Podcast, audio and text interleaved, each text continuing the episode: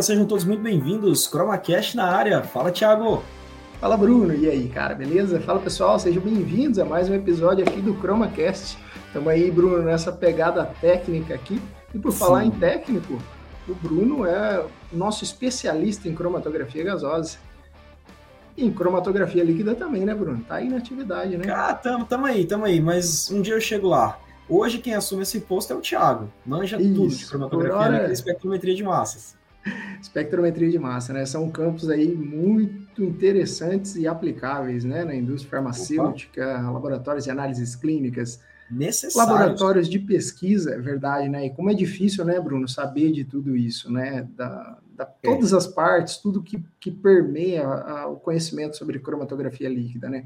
Demanda uhum. muito tempo, né? Um conhecimento muito assertivo, né? E, cara, é por isso que nós estamos aqui, Bruno, para divulgar conhecimento, para levar a você Sim. o maior número de informações possíveis de uma maneira correta para você crescer profissionalmente. Exato. Vem com a e gente. por falar em levar informações, Thiago, temos mais três recados aqui que vão nos ajudar nessa missão. Primeiro, nosso website está no ar, www.chromaclass.com.br. Acesse lá, Lá tem a questão dos nossos e-books, tem o próprio Chroma Cache, tem as informações das listas de espera que nós já estamos criando para os cursos que já estão vindo, uh, os episódios do Chroma Cache, várias informações relacionadas, tá? É, quer entrar em contato com a gente, entra por lá também. Vamos tentar focar agora nosso atendimento também por lá, sem deixar de atender as demais plataformas, né, Thiago? Perfeito, Bruno. Que recado. É isso aí, cara, né? Estão todas as informações necessárias para você ter esse, esse acesso né, ao pessoal do Chroma Class lá no Legal. site. Então, acesse o site sim, www.chromaclass.com.br, que você vai encontrar lá a lista de espera para os cursos que vêm por aí, os e-books que já estão disponíveis e Exatamente. o blog dos, dos episódios, Bruno, lá com acesso Exatamente. também a, a materiais aí que a gente vai disponibilizar. Então, acesse aí. Perfeito. Perfeito, Thiago. É, então, no nosso website agora tem tudo que tem nas nossas plataformas de rede social e mais um pouco também, tá? Plataforma mais completa onde a gente vai tentar. Não, não vamos tentar, a gente vai alimentar ela semanalmente ou com uma certa periodicidade, a ponto de manter você informado de tudo que está, tudo de interessante a respeito do mundo de cromatografia e espectrometria de massas. Tiago, vamos dando continuidade ao nosso último episódio, que é a influência da fase móvel na, na no seu cromatograma. No primeiro, na parte 1, a gente falou da parte de cromatografia gasosa. Hoje, nós vamos falar da influência da fase móvel no seu cromatograma por parte, pelo ângulo de vista da cromatografia líquida. E aí, tá preparado? É, galera, esse assunto aí é um assunto super importante, na verdade, né? Porque na cromatografia líquida, né, para a gente começar a falar, Bruno, a gente tem é, vamos falar primeiro assim de, um contexto geral, né? Na, tanto na Sim. cromatografia gasosa quanto na cromatografia líquida, a gente tem uma tríade, né? Um tripé aí que é composto pelo seu analito de interesse, fase móvel e fase estacionária, né? A combinação desses três pontos é o que te dá de fato a separação, né? Afinal Sim. de contas, cromatografia, tanto gasosa quanto líquida, é um processo de separação de compostos, né? É, uhum. Pensando nessa, nesse princípio, né, Bruno, e na definição até de cromatografia, né, que passa por essa separação de compostos baseado em uma migração diferencial e interação entre uma fase móvel e uma fase estacionária, a gente tem lá um desses pontos que são cruciais, inclusive influencia muito na separação dos analitos, é, que é a fase móvel. Uhum. Na cromatografia gasosa, Bruno, a gente tem, né, você me ajuda aqui a lembrar, uma. Não, não tem interação né, da fase móvel com o seu não, analito, não. certo? Exatamente. Fase móvel para cromatografia é, gasosa, cara, é o gordinho que, do sanduíche. Ele só quer comer o sanduíche, não quer ser incomodado, ele não quer incomodar ninguém. Então é isso. A fase móvel para CG, ela não quer incomodar nem incomodar ninguém, ela só quer empurrar. Então, só que ela tem que saber empurrar. Isso a gente falou no último episódio. Para a cromatografia líquida, Thiago, segue o mesmo princípio? A fase móvel não interage com nada? Então, Bruno, na verdade, assim, a função dela é de fato empurrar também, né? Assim como você mencionou, né? E até vou pedir aqui o suporte para a gente subir o vídeo aqui do, do HPLC em funcionamento, né? Nesse, nesse instante aqui para a gente visualizar o que de fato acontece, né? Onde está uhum. posicionada a nossa fase móvel, né? A gente falou da tríade, uma delas é a fase móvel. Essa fase móvel ela sai dos, dos recipientes onde elas estão, ela está armazenada, desce para uma bomba cromatográfica em que vai manter um fluxo constante, ou pelo menos é a ideia, né? Você já viu o gradiente de fluxo, é, Bruno, de, de bomba? Olha, eu já fiz isso, Thiago, para cromatografia gasosa. Não é comum, uhum. de fato, você não encontra isso em muitos métodos compendiais, farmacopeicos e enfim, mas eu fiz com um princípio, com uma ideia de otimizar o meu tempo de corrida. Uhum. Legal. É, eu já vi também algumas aplicações nesse sentido, mas seria ao final de, da corrida para poder fazer uma limpeza mesmo, de fato, um pouco mais rápido e tal. E aí você já manda embora, manda para o descarte, principalmente quando está acoplado o LC ao MS, né? Daí você Exato. manda para o descarte para poder fazer a limpeza, né? Mas voltando aqui para o nosso, nosso, caminho fluídico aqui do nosso HPLC, né? Ou do seu sistema cromatográfico que esteja utilizando, né? A fase móvel passou pela bomba que vai manter um fluxo constante. Depois dessa bomba, ela vai para o nosso injetor. No injetor, ela vai carregar a sua amostra propriamente dita, né, onde a amostra uhum. é introduzida né, no injetor, e depois de introduzida no seu sistema cromatográfico, diga, Bruno. Não, é nesse ponto no injetor, Thiago, que a amostra entra em contato com a fase móvel, então. É exatamente nesse ponto. É até, até legal, legal você citar isso aí, Bruno, né? Porque a fase móvel ela fica de fato o tempo todo, né? Passando pela coluna, pelo detector, pelo injetor. E em algum momento esse injetor vai captar a sua amostra para poder introduzir no sistema cromatográfico. Uhum. Nesse exato momento, a sua amostra entra em contato com a sua fase móvel. Só que diferente Legal. lá da cromatografia gasosa, Bruno, no momento em que a sua molécula entra em contato com a fase móvel, ela pode sofrer uma influência e ter alguns tipos de modificação. Essa, esse, ah. esse contato, nesse instante, né, dependendo de alguns fatores que eu vou pontuar aqui, né, logo mais, é, ele pode influenciar principalmente no fator de retenção né, da sua molécula em relação à fase estacionária. E Legal. se ele afeta o seu fator de retenção, ele pode afetar a sua seletividade e também a resolução entre picos. Então, ou seja, temos um ponto crítico aqui na cromatografia, uhum. que é a, a sua fase móvel quando entra em contato com o seu analito.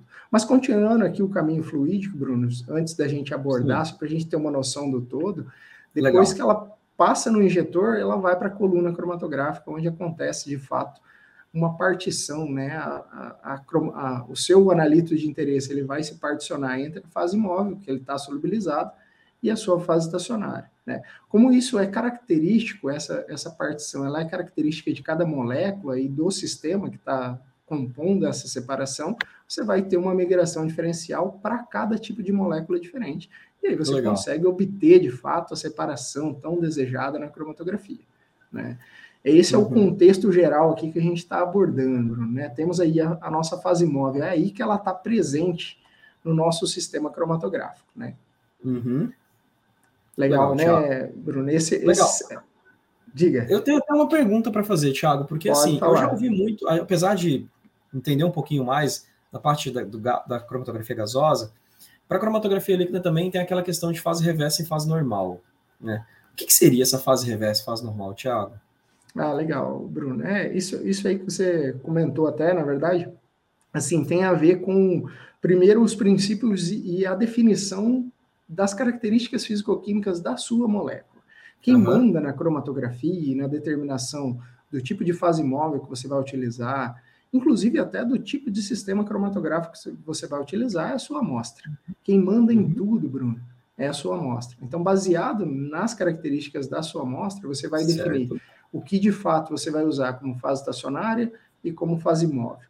E aí, dentro dessa é, seleção, você tem dois tipos básicos de cromatografia, né? Que é a cromatografia de fase normal e cromatografia de fase reversa. A cromatografia uhum. de fase normal, ela se caracteriza por ter uma fase estacionária com característica polar e uma fase móvel com característica apolar. O que seria, Legal. né, Bruno, uma fase móvel com característica apolar? Solventes como hexano, DMSO, cloroforme. Então, polaridade, uhum, legal. Então, não tem uma polaridade definida, né? Exato, exatamente. Uma característica uhum. apolar, né? Enquanto que a sua fase estacionária, né, vai ser uma, uma, uma uhum. um resíduo, né, uma, uma sílica, por exemplo, ou um carbonato de cálcio empacotado em uma uhum. coluna que caracteriza uma fase estacionária polar, Bruno. E aí, uhum. né, a, a, cromatografia de fase normal foi a primeira aí que nasceu, Bruno, lá na, quando começaram a, a, descobrir aí a parte cromato, cromatografia, né? Não, não vamos entrar aqui na história hoje, acho que é um faz, faz parte até da nossa aula, uma das aulas lá, a parte de, de ah, história legal, da cromatografia, legal. bem interessante aí. É, é, legal viver esse passado aí para saber é, o futuro, né? O que vem por aí. E começou na fase normal, Bruno. E aí depois disso descobriram a fase reversa, né? E a fase reversa é justamente o inverso aí das polaridades, né? A nossa fase uhum. estacionária com característica apolar, enquanto que a nossa fase móvel com característica polar, Bruno. Só, e, e, aí, quais seriam os solventes, né? E são os mais usuais, né? A, a, água, né? Que é o nosso solvente aí mais polar. Aí depois disso vemos, temos aí acetonitrila, metanol, tetraidrofurano, Bruno. E isopropanol Thiago, também é usado de vez em quando, bem pouco aí. Diga. Não, legal. E, e dessas aí, qual que é mais utilizada? Tem um. É tipo meio a meio, depende. Então, Bruno, depende, cara, na verdade, né? Como a gente tá falando de fase móvel aqui, vamos, vamos falar disso, né? Assim, água, com certeza, né, na cromatografia de fase reversa, mas por que cromatografia de fase reversa é tão utilizada, Bruno? Já parou para pensar nisso aí? É... Ah, é, assim, eu, se eu fosse chutar, igual você falou, o que manda é a característica da molécula. Se a fase reversa é mais usada, então meu solvente é ele tem característica polar, então minha molécula deve ter características mais apolares ou uma polaridade não definida. Talvez seja porque a maioria das moléculas elas têm não tem uma polaridade definida, seria isso? Ou a polaridade delas é extremamente baixa? É, acho que assim, tem de tudo, né, Bruno? Na verdade, aí, é. né, no, né, quando você fala em moléculas orgânicas, né, olha só esse raciocínio que interessante, assim, que é legal a gente fazer, né? Por exemplo, vamos pegar a indústria farmacêutica como exemplo, né? Legal. E por que, que a, a o, o, cromatógrafo líquido de fase reversa, né? A fase reversa é tão utilizada na indústria farmacêutica, por exemplo? Porque a maioria das moléculas que são desenvolvidas é, para medicamentos e aplicação de medicamentos, ela precisa ter em algum momento no nosso organismo uma certa absorção. E quando a gente pensa fisiologicamente na criação de moléculas para serem absorvidas, o nosso sistema é, digestivo e fisiológico ele precisa de uma, algumas moléculas que têm uma característica levemente ácida ou levemente básica hum. para ser absorvida na corrente sanguínea. Então, uhum. se a gente tem algumas moléculas com essa característica e a gente traz essa, esse desenvolvimento de fármacos depois para aplicação de controle de qualidade dentro da indústria farmacêutica, pesquisa e desenvolvimento, a cromatografia de fase reversa é a, a parte mais fácil da gente modular para deixar essa molécula na forma molecular, de fato, ou na forma ionizada, para poder obter uma cromatografia é, bem feita, né? uma separação ah, bem adequada. Legal. Então a gente se utiliza das características da fase móvel para poder modificar a, a, característica química ali da molécula, como protonada, não protonada, a fase móvel interagindo com a molécula, a ponto de poder separar os diferentes tipos de moléculas constituintes da minha amostra. E aí vem um ponto, Bruno, esse, isso que você levantou é perfeito, assim, né? A gente pode modular, a gente pode influenciar nas características momentâneas da molécula de uhum. acordo uhum. com a polaridade na nossa fase móvel e o pH da nossa fase móvel, ou então alguns aditivos, inclusive. Né? Então, Sim. essa combinação, quando a gente coloca a nossa molécula dentro, né, solubiliza, na verdade, né, a nossa molécula na, na fase móvel, a gente pode obter diferentes formas aí da molécula, se é assim Sim. dá para dizer, ou pelo menos alguns momentos diferentes, para ela poder interagir mais com a nossa fase estacionária ou interagir menos a nossa fase estacionária. E assim a gente tem uma separação melhor, uma, uma diferença de, de retenção entre as moléculas modulada pela fase móvel. Então, Legal. Ou seja, fase móvel, cara, se você souber trabalhar na cromatografia líquida, você vai ter sucesso de fato aí na separação né, do Show seu de método. bola, Thiago. Interessante isso, né? né Eu gostei. Ah, porque, ah, diferente da, de, de cromatografia gasosa, a fase móvel é uma variável a mais que você acrescenta ao seu sistema, é, mas é uma variável que tem um poder de modificação de molécula muito grande, a ponto de influenciar a retenção e a separação, que nem você disse, né? Então é uma ferramenta a mais que, desde que você saiba utilizá-la de maneira adequada, você pode obter bons resultados, combinada com, com outras estratégias, né? É, a, gente, a gente falou assim das moléculas relacionadas à indústria farmacêutica, né? Porque a indústria uhum. farmacêutica uhum. tem uma aplicação muito grande de cromatografia líquida e gasosa também, né? Mas uhum. na natureza, de uma maneira geral, a gente tem essas classes de moléculas bem distribuídas, né? Evidente que tem Sim. a polaridade da molécula que influencia e tal, mas é, você estudar e saber essa questão, né? Se é uma molécula ácida, se é uma molécula básica, é, para poder modular ela é, é bem interessante, assim, Bruno. Eu vou pedir para a galera subir de novo aqui, Bruno, mais uma, um videozinho, cara. Que, ah, legal. É, para a gente pensar e, e, microscopicamente como que funciona, né? Quando a gente fala que a Sim. fase móvel ela influencia na, no fator de retenção, por exemplo, da molécula, o que, que seria né, essa influência? Né? Seria de fato essa molécula se ligando em alguns sítios ativos da nossa fase estacionária em algum momento e se desprendendo. No momento em que ela se desprende, né, esse equilíbrio entre tá solubilizada na fase móvel e estar tá é, tá retida na nossa fase estacionária é o que faz a cromatografia de fato acontecer. Né? Então, esse videozinho que vocês estão vendo aqui é justamente isso. Né? Eu me lembro do episódio passado, o Bruno passando também esse vídeo aqui, em que ele é. É, dá um equilíbrio mesmo, de fato, o que, que acontece uhum. microscopicamente é, para ter esse equilíbrio e, de fato, a separação. Né? Sim. Sempre a gente não pode deixar de pensar aqui que a função também na cromatografia líquida, Bruno, é a, a, ela arrastar, né? A fase móvel arrastar o nosso, nossos compostos aí, a nossa mistura, nossos analistas de interesse em direção a fase estacionária e depois ao detector para ser gerado o nosso cromatograma, né, Bruno? Uhum. Eu acho que é importante, Bruno, a gente lembrar alguns pontos aqui do que de fato é, a, a, a, fase móvel influencia, né? A gente lembrar alguns tópicos aqui antes de passar de fato de fase aqui para é, uhum. ser mais até falar os detalhes, o que, que são cada. ah, eu, eu, tenho umas dúvidas aqui, Thiago. É, e a gente é, nem combinou, viu? Aí que é bom, cara. Assim que é bom. É aí que a discussão vai longe, cara. Hoje vai dar Sim. umas duas horas de episódio aqui. Você... Opa, fácil. Antes da gente falar o que de fato, Bruno, a, a, a, fase móvel influencia, né, no, no nosso, nossos fatores aí de retenção, realmente, né, vamos lembrar algumas características aqui da nossa, nossa fase móvel que eu acho que é importante, né, Bruno? Quando a gente fala de fase uhum. móvel, a gente vai falar lá de tanto de fase normal quanto de fase reversa, mas a fase reversa ela é muito mais aplicável. Só que uma uhum. coisa que a gente precisa lembrar aqui, que é uma característica da fase móvel, esses solventes, né? Tanto no caso da fase reversa, por exemplo, água, acetonitrila, metanol, tetraidofurano, isopropanol, que forem utilizados, eles precisam ser miscíveis entre eles. Então, a miscibilidade uhum. entre os diferentes solventes a serem utilizados como fase móvel é extremamente importante. Caso contrário, você não tem reprodutibilidade né, no, seu, no seu efeito cromatográfico aí de fato. Sim. Ah, bem básico, mas é bom lembrar, Bruno, fase móvel de pureza adequada. Né? Eu me lembro lá de você falando dos gases da fase móvel no, no cromatógrafo gasoso é, fase móvel que não tem uma pureza, solventes sem uma pureza adequada, vai influenciar na sua análise cromatográfica. Isso é fato, né? Exato. Era exatamente essa pergunta que eu ia chegar, Thiago, porque assim, é, existem, você vai comprar, sei lá, vou dar um exemplo aqui, etanol. Etanol, grau CG, grau HPLC, grau espectrometria de massas, não sei. Grau reagente.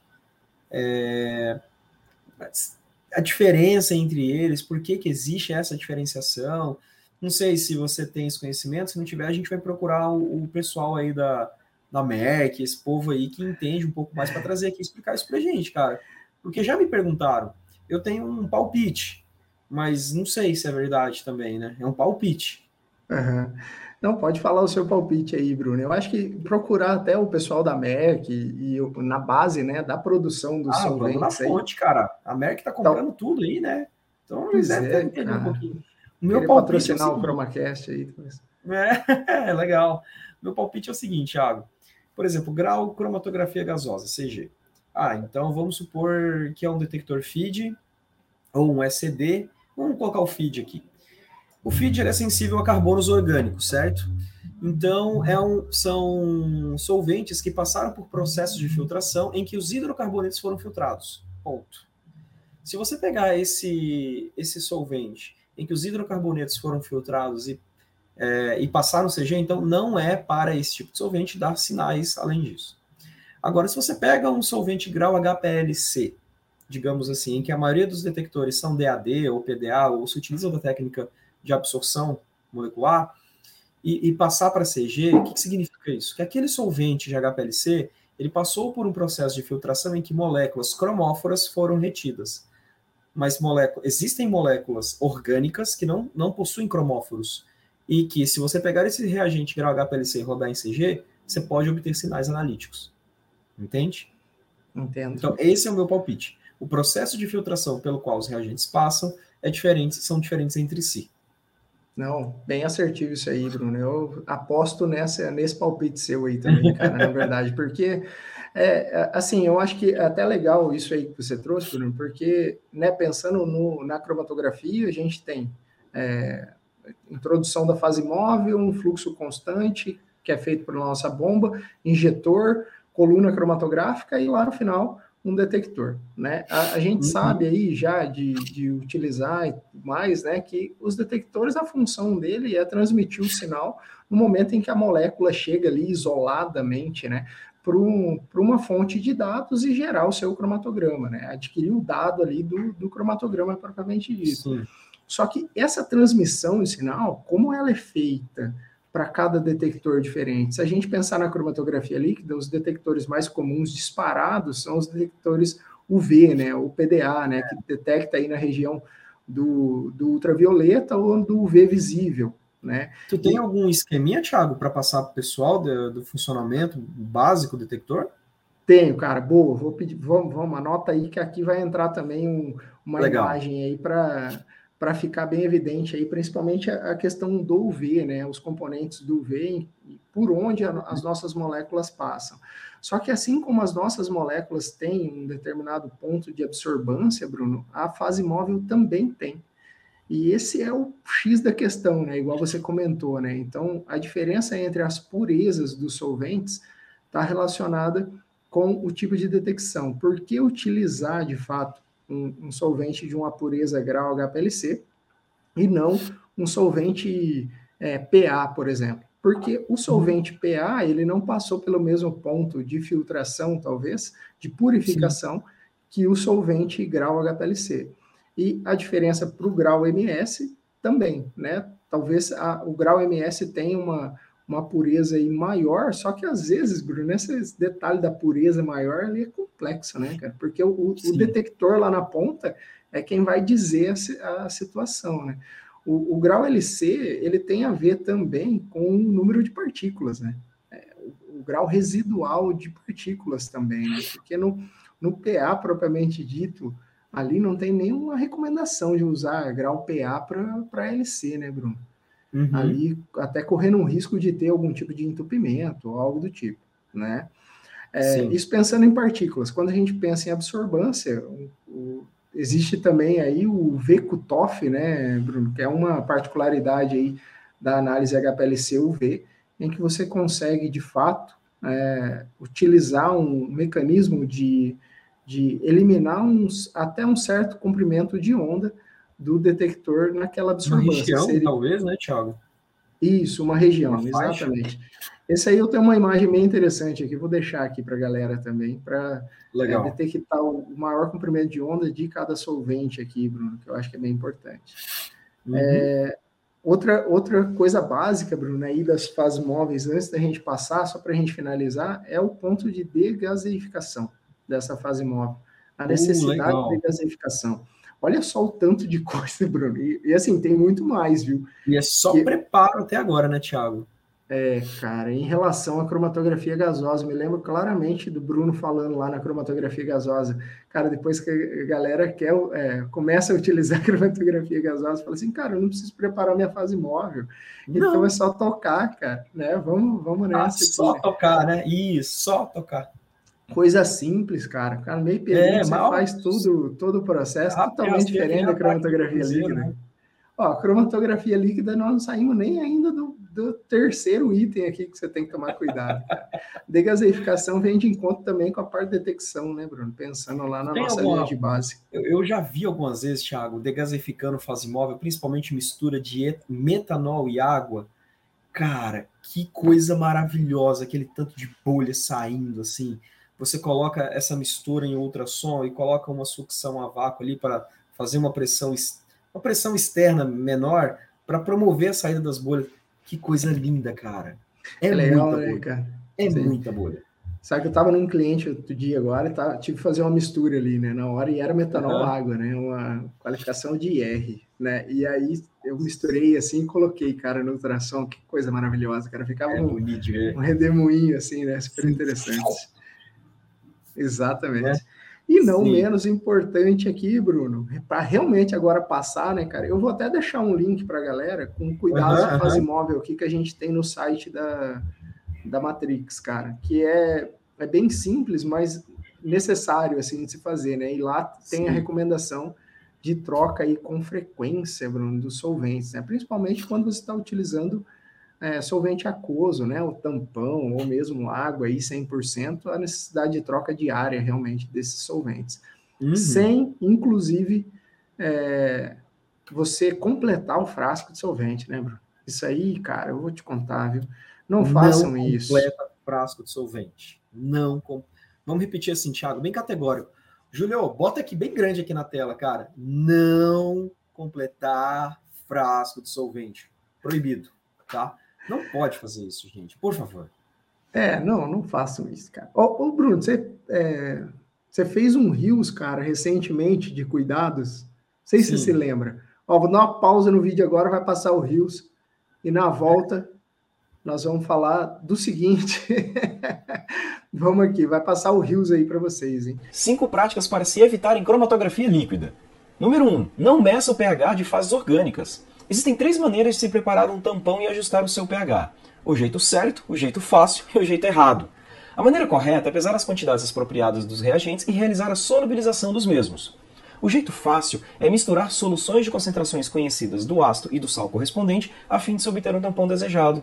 E o jeito errado é ajustar o pH da solução após a adição da fase orgânica à fase aquosa. Quando os solventes orgânicos estão presentes, os medidores de pH geram resultados não confiáveis. 2. Não complete os frascos de tampão. Os tampões usados nas separações de cromatografia líquida, como acetato e fosfato, podem criar um ambiente atraente para o crescimento microbiano. Uma prática melhor do que encher o reservatório é substituir por um reservatório limpo toda vez que um tampão novo for preparado. 3. Não filtrar amostras antes de analisá-las. Existem diferentes tipos de filtros disponíveis hoje, seja por compatibilidade química ou tamanho. Avalie qual o mais adequado e faça bom uso. 4. Não utilizar colunas novas para desenvolver métodos. Muitas vezes, uma coluna que foi usada para outra finalidade ou método pode não ter mais as propriedades químicas idênticas de uma coluna nova. 5. Achar que toda C18 é igual. Ao fazer isso, assumimos que toda coluna C18 proporcionará separações equivalentes. E isso não é verdade. Mas voltando aqui, Bruno, na nossa fase móvel, o Rios era de cuidados com, com o que não fazer né, na, no Sim. preparo da fase móvel, né? Bem interessante aí, cinco dicas. Super interessante, inclusive, isso daí. Só que vamos voltar aqui para a nossa fase móvel, Bruno, para a gente lembrar o seguinte, assim, a gente tem falado aí na cromatografia líquida que, ah, beleza, a fase móvel, ela influencia aqui no nosso fator de retenção, ela vai influenciar na sua separação cromatográfica, e, e ela é diferente lá da cromatografia gasosa. Mas o que de fato acontece, né, Bruno, ali, né, a, a gente está procurando aqui uma molécula, de alguma maneira das nossas moléculas de interesse interagir com a nossa fase estacionária, certo? Sim. Uhum. Se a gente quer que ela faça essa interação, a gente não pode ter uma competição entre a fase móvel e a fase estacionária, certo? Uhum. Se a gente não quer uma competição, nela, a gente não pode proporcionar uma polaridade que forneça essa competição, ou então não adicionar aditivos que forneça essa competição entre a ligação do nosso analito de interesse com a nossa fase estacionária. Tá? Esse ponto ele é importante de ser dito, porque é com essa informação que você vai começar a trabalhar as diferenças de fatores de, de proporcionar fatores de retenção melhores ou piores aí para sua molécula de fato. Tá? Uhum. E o que influenciaria, né, Bruno, esse, esses fatores de retenção aí, considerando também a nossa, nossa fase nossa fase móvel? Né? Uhum. A gente não só olhando para a fase móvel agora, né, mas na cromatografia líquida, acho que na cromatografia gasosa também, né, mas a temperatura influencia, Bruno, né, em, em modular essa, esse fator de fato de retenção, né. O pH da sua fase móvel também influencia. Composição da sua fase móvel também influencia. O tipo de coluna também influencia. E os aditivos de fase móvel também influencia. Esses são uhum. os pontos que você tem que se atentar, de fato, para modular. Pouca é coisa, coisa, Thiago. É muita é. coisa para prestar atenção sem nem ter colocado ainda a fase móvel no equipamento. É, é, assim, na cromatografia líquida, cara, de fato aí ela é preocupante, né? Você é, saber modular tudo isso aí, né? Sim. Mas uh, é legal a gente parar nesse instante e lembrar do seguinte, né, Bruno? A cromatografia, não só gasosa quanto líquida, ela demanda de fato tempo, né? Esse podcast aqui a gente está tendo alguns insights do que fazer, né, com a nossa, nossa uhum. cromatografia aí para obter sucesso mesmo de fato. Mas cada ponto desse que a gente está comentando seria uma aula diferente, né, de como você lidar para poder entender, né, e poder utilizar a cromatografia aí da melhor maneira possível, né. Esse seria o ponto aí, Bruno. Olha, é, de novo, né, cara, a diferença entre cromatografia gasosa e cromatografia líquida, quando a gente fala de, de fase móvel, ela é muito grande, cara. Nossa, é assustador, assim, na verdade, né? É, as diferenças.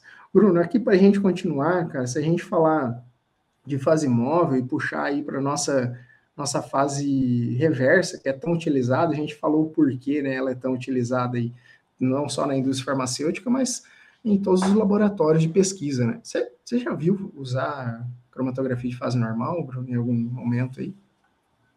Já trabalhei um pouquinho com a fase normal, Thiago, para trabalhar com vitamina, cara. vitamina é uma molécula que tem uma polaridade uh, relativamente considerada e métodos de cromatografia líquida tra mais tradicionais, farmacopeicos, ainda utilizam cromatografia em fase normal. Então tem lá um heptano de fase móvel, é um negocinho meio chato de trabalhar, né? Nossa senhora, sem contar a toxicidade também, né? Não, e a falazada no laboratório, porque assim, né? Ah, quem é que tá usando solvente tal? Cheiro. Por mais que você vede bem o teu sistema, o seu descarte, que trem impregna, pestiu o laboratório inteiro, né? Nossa senhora. Usava EPI, é, Bruno? Com certeza, mas independente disso, às vezes você ainda acaba, por mais que você utilize aquelas máscaras de gás com filtro químico e tudo, inevitavelmente, ah, vou tirar a máscara para tomar uma água, vou tirar a máscara para fazer alguma coisa. Pá, cheirão de solvente no ah, nariz, né? cheirando, né, cara? Não tem jeito. É, cada é. cheirada daquela, três anos a menos de vida, né? Meu Deus do céu. É, Deus me livre. Pessoal, Deus vocês, a gente que trabalha em laboratório, tem que observar muito, usar o EPI adequado, é, trocar os filtros aí periodicamente, de acordo com o pessoal da indicação do pessoal da segurança do trabalho. Fiquem atentos quanto a isso, viu? Saúde em primeiro lugar. É isso aí, cara. Saúde, como é que é que o nosso amigo Joel J fala lá? É, cara. Saúde, saúde família e trabalho. Não inverta a ordem. Eu escutei um outro dia agora dele que é assim: se for inverter a ordem, tem que valer a pena. Vale muito a pena. Nesse caso aí, não estava valendo. Bom, assim, não. Bruno, é, a gente, cara, cromatografia de fase reversa, cromatografia de fase normal, né? E a gente falou que uhum. a, a fase móvel ela influencia de fato, né, na separação cromatográfica. Só que quando a gente puxa para a cromatografia de fase reversa, não é uma coisa aleatória, né? É você selecionar um solvente ou mesmo uhum. é, adicionar diferentes proporções desses solventes para obter a, a, resolução cromatográfica desejada, né? Entre os, os diferentes picos aí. Né? E então vou pegar um exemplo aqui, Bruno, de um é, é até uma sugestão para quem quer se aprofundar bastante, né, em cromatografia líquida, tem um livro do Snyder, né? Até vou deixar uma capa aqui para o pessoal, ah. Bruno, como, como evidência, assim, porque tem bastante informação interessante, né? E esse cara aí, ele realmente se aplicou bastante aí a cromatografia líquida e ele, ele que desenvolveu aí, proporcionou o triângulo bastante de seletividade, coisa, né? Bruno. É, ah, legal. É, cara, baseado no triângulo de seletividade, é como se fosse uma, uma ferramenta mesmo, né, para você aplicar a, a distribuição de alguns solventes e pro, uhum. poder encontrar o seu melhor cromatograma, né, o cromatograma com melhor resolução entre os picos, certo? E aí o que, que ele fez, assim, esse triângulo, eu vou deixar também a imagem do triângulo aqui, Bruno, para evidenciar, mas imaginem só que em cada, um, cada ponta desse triângulo você tem um solvente diferente aí, né? E ele uhum. é, disponibilizou em cada um desses cantos o solvente metanol, acetonitrila e THF, o nosso tetrahidrofurano, e trouxe cada um desses solventes com uma determinada característica, né? Ele proporcionou cada uma a cada um desses solventes aí uma determinada característica. Em cada uma das pontas aqui, Bruno, desse triângulo, né, temos um diferente solvente, né? E, assim, hoje não é o objetivo aqui explicar como utilizar isso, Bruno, né? Como Sim. utilizar essa ferramenta. Mas convido o pessoal de novo a vir para o nosso Chroma Class aqui. Se inscrevam aí que vocês vão ter uma aula disso também, Legal. né? Mas em cada Vai um... Vai estar tudo no curso, né, Thiago?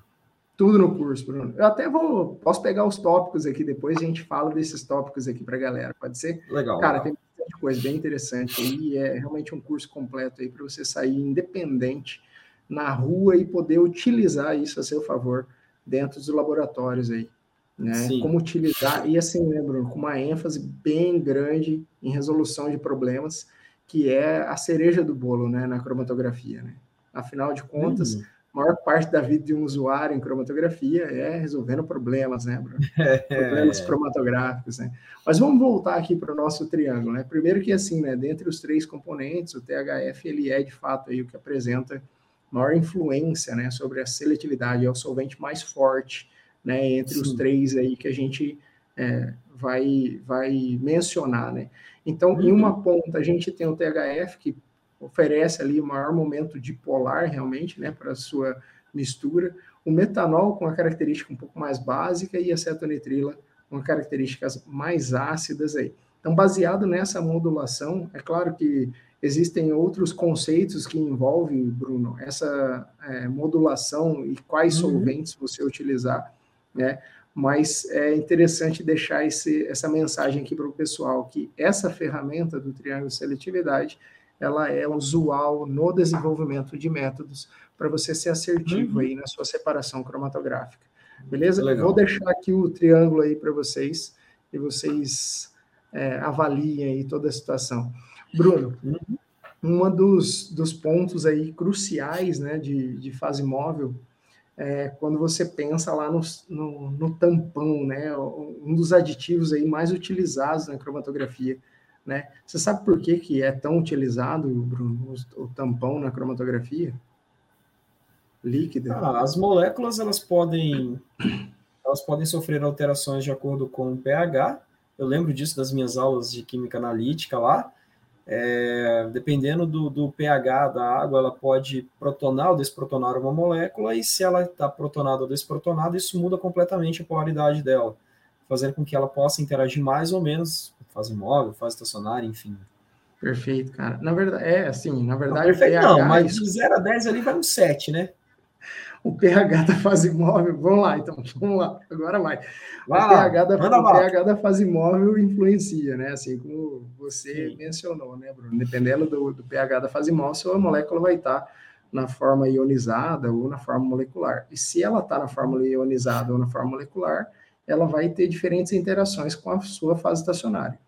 Como Legal. é o, justamente a cromatografia, o ponto crítico dela é você ter interações entre o seu analito de interesse e a fase estacionária, então Sim. quer dizer que o pH da fase móvel, dependendo do, de qual é, é o pH da fase móvel, você vai ter influência na sua, na sua interação de analítico com a fase estacionária. Se o pH da fase móvel influencia, imagine só, Bruno, agora você ter é, um início de análise com pH de fase móvel 4 e acabar ele em pH 3, depois de 5 horas ali de análise. Pode ser que você tenha diferenças. Lembrando, lembrando que pH é escala logarítmica. Então, uma unidade de diferença em pH significa alteração de 100 vezes a concentração de H, íons H+, por exemplo, né? É verdade, tem essa questão, né? Imagina, não, é. assim, Bruno, é, cara, você já trabalhou aí com rotina cromatográfica, né?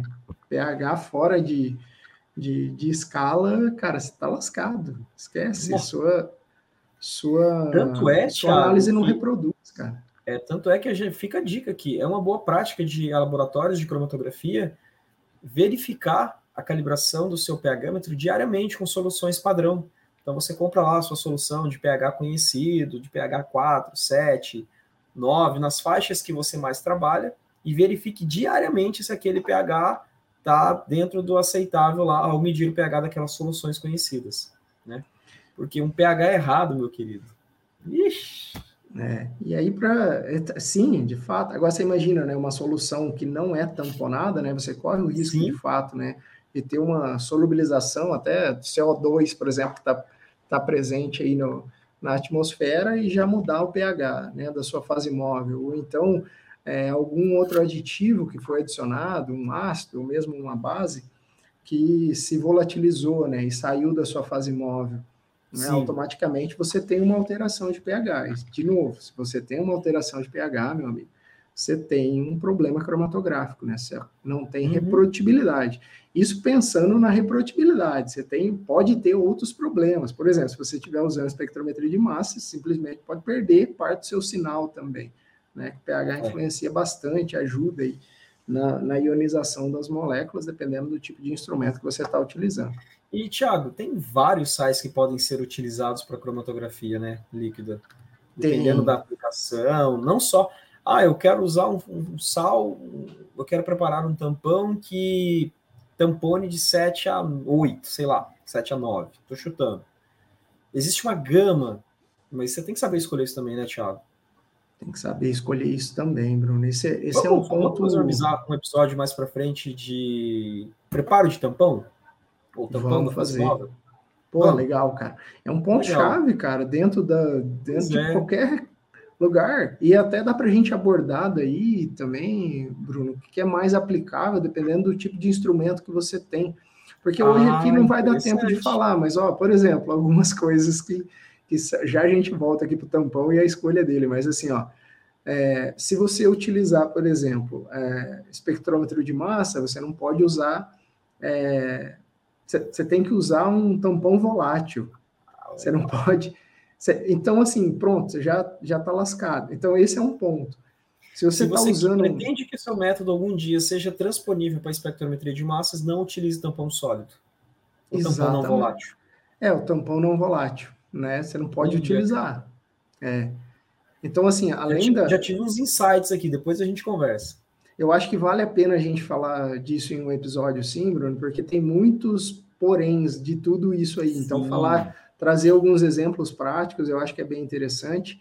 É, o, o, PLC, né, que é, a Waters criou lá no passado, né, e agora já está aí num, num, ponto de desenvolvimento assim de uma máquina excelente, mas que se você está utilizando no HPLC, por exemplo, tampão fosfato, fosfato e vem para o PLC, o PLC, cara, para tampão fosfato já é um gargalo também, sabe? A chance de precipitar é muito grande por conta das tubulações que são muito estreitas, né? Enfim, é, válvula, que, enfim, é, você pode ter problemas. Só que com relação à escolha do, do tampão, Bruno, eu acho que tem dois pontos aqui que dá para a gente trazer que são bem interessantes. Primeiro, que quem uhum. define o pH da sua fase móvel é o seu analito de interesse, o seu mistura. Então, baseado na mistura, no estudo dessa mistura, do seu composto de interesse, você vai definir o pH da sua fase móvel. O pH da sua fase móvel, é lógico que não é tão simples assim, né? Você vai fazer alguns testes para poder saber se dá certo, mas é, um planejamento experimental, talvez, algo do tipo. Mas Depois de definido o pH da sua fase móvel a ser utilizado, e se for necessário você utilizar tampão, você vai selecionar o tampão para cada faixa tamponante. Esse é o, o, o, ponto, né, Bruno? Tem alguns uhum. é, tampões aí. Eu vou deixar a tabela aqui, Bruno, é, durante um Legal. tempo, inclusive indo e voltando em dois tempos diferentes, para a galera ver essas tabelas e, e, e, assimilar que não são todos os tampões que são utilizados para todas as faixas de pH. Né? Você pode ter diferenças aqui de tampão, ou mesmo o próprio tampão perder a capacidade aí tamponante, né? Dependendo da faixa em que você está direcionando ele. É, tem Sim. algumas informações nessas tabelas também, Bruno, em relação ao comprimento de onda máximo de absorvância dessas, é, desses tampões, que vai influenciar também na sua análise, né? Ruído de linha de base, algo do tipo. É, e assim, Bruno, eu, eu, eu, acho que assim, esse assunto ele ele vai muito mais adiante, Ixi. na verdade, né? Do que, do que, isso aqui. Ó, eu acho que é legal olha, levantar a leva aqui do pessoal. A gente vai trazer alguém para falar sobre, sobre isso com a gente. Tipos de tampão, ou preparar tampão, preparo de fase móvel. Cara, é muito crítico, Thiago. Tem muito, tem muita coisinha que a gente pode abordar aqui. Se a gente for trazer hoje, vira um, um storycast, não um podcast, né? Storycast. É, vira um Historycast. Historycast. Historycast. É, é, é, eu acho que é assim, eu acho que o ponto mais importante, Bruno, é levantar que existem informações pertinentes para a seleção do tampão adequado. Legal. Caso legal. contrário, você não leve isso em consideração, você com certeza vai ter problema.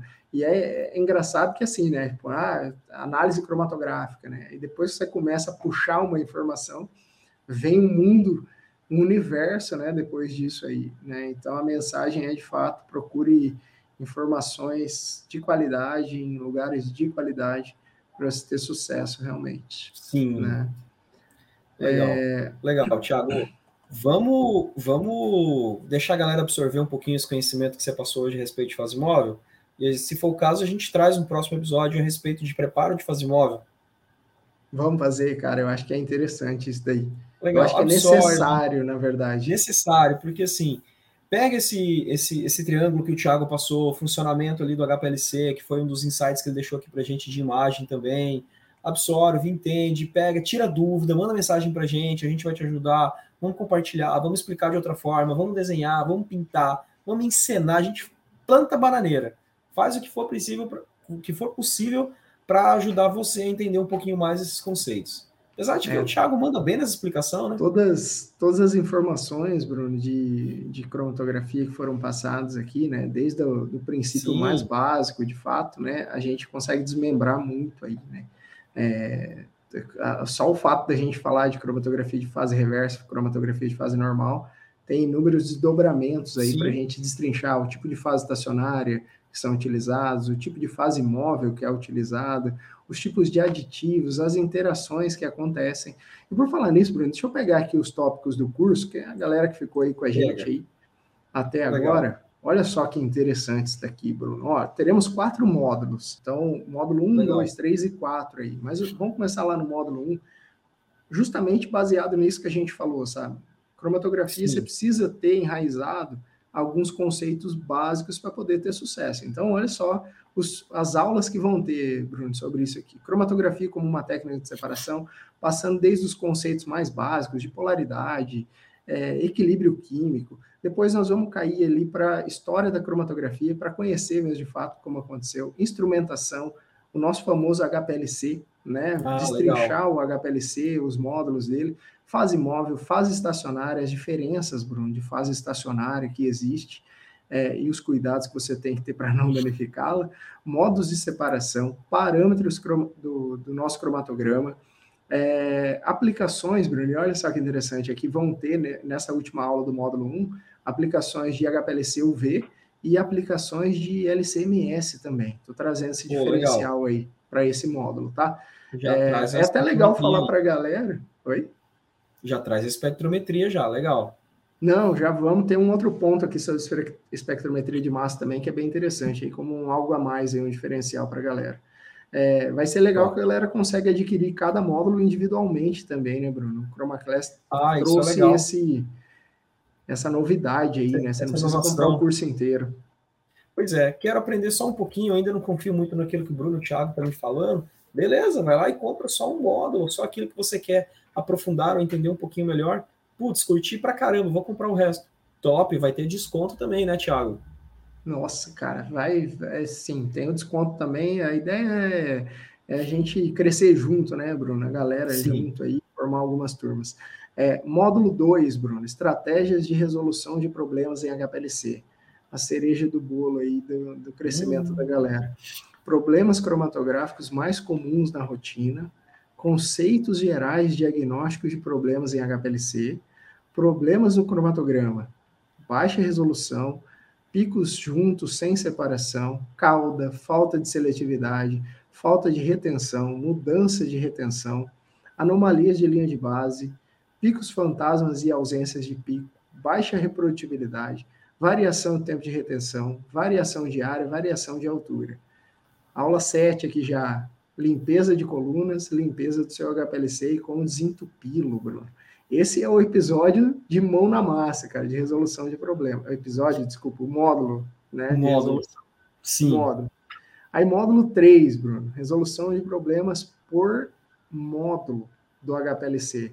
Aí é aprofundado em cada tipo de módulo. Por exemplo, a gente vai destrinchar uma bomba cromatográfica, os diferentes tipos de bombas, os diferentes componentes que fazem parte e abordar também os testes operacionais que você pode fazer na rotina. Teste pressão para bomba, vazão, teste gradiente para o injetor também, detectores, e aí nos detectores nós vamos abordar, Bruno, detector UV, detector IR, detector de fluorescência, detector de espalhamento de luz e espectrômetro de massa. Interessante, sim. cara. É, sim. E aí, por fim, ainda a última aula, não menos importante, tem muita gente que não dá atenção para isso, mas tubulações e conectores, Bruno. Parece simples, Legal. né? Isso dá um trabalho, Sim. né? Então, módulo 4, diferenças entre H, o HPLC e o PLC, que é patenteado pela Waters, né? O PLC. Ah, legal. O trademark aqui, não, escrito aqui, porque é, de fato foi patenteado aí pela Waters Tecnologia. É dela, né? Sim. Exatamente. E aí, dentro dessas diferenças, a gente vai abordar alguns tópicos: diferença de volume interno dos equipamentos, influência do volume morto do sistema no desenvolvimento de métodos, transposição de método, system suitability, volume morto e eficiência de coluna, e cuidados e regras para cada tipo de equipamento. Esse, assim você fecha o curso de cromatografia líquida com ênfase. Pô, da hora, cara tem tópico legal aqui para caramba, tem, aplicado completamente tem. à sua rotina, Bruno. Esse é o tem. ponto. Quero fazer, hein, Thiago? Vamos fazer, Bruno. Você tem uma cadeira cativa, né, cara? Show de bola. E essa ideia, cara, de modular o curso, Thiago, ficou bem legal, porque a pessoa pode fazer um tópico agora, um, um tópico mês que vem, quer aprofundar um pouquinho só aqui, um pouquinho só lá. Você não é obrigado a comprar o curso inteiro, nessa vida a gente não é obrigado a nada mas é bem legal e, e, torna bem democrático o conhecimento. Foi a forma que a gente encontrou de tornar mais acessível esse conhecimento. Então, ficou bem legal essa estratégia. A gente está pensando os módulos com muito carinho, a gente está conversando com muita gente, a gente está validando isso e pode ter certeza que aquilo que está chegando na ponta, que é você, ainda vai passar por processos de melhoria contínua, né? Mas assim, já está chegando um material muito legal, muito legal, tá? Tiago, é, acho que a parte croma... Não, é, seu recado é perfeito. Eu só vou complementar aqui dizendo para a galera que, que quer aprender mais e quer aprender com propriedade o que de fato você precisa saber para ter sucesso na carreira cromatográfica. Vem com a gente. Você será muito bem-vindo à comunidade do Chroma Class. E com certeza, Bruno, é um aprendizado contínuo. Terão outros materiais que vêm por aí, sempre Sim. com um foco aí no nosso parceiro Não. aí de crescimento é. em conhecimento.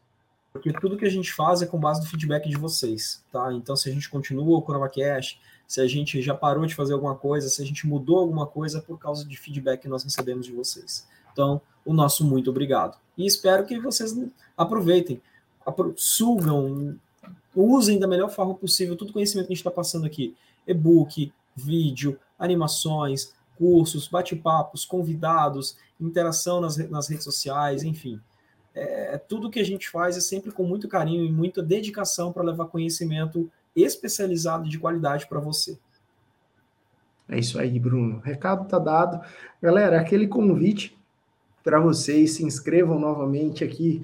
Novamente não, né? Se inscrevam no nosso se canal. no canal, compartilhe. Ative o sininho. Link, ative o sininho. Vocês não têm ideia como vocês ajudam a gente. Ajuda. Isso. Posta lá no Instagram, é, posta lá, marca a gente, a gente vai repostar. Vamos fazer um furdunço aí, beleza? e para quem Legal. ainda não acompanha o arroba ChromaClass lá no Insta, segue lá que E agora o nosso website também, né, Thiago? www.chromaclass.com.br Só Pessoal, letra aí, Bruno, ChromaClass agora. C-H-R-O-M-A-C-L-A-S-S. Que isso, cara, só letrou mesmo.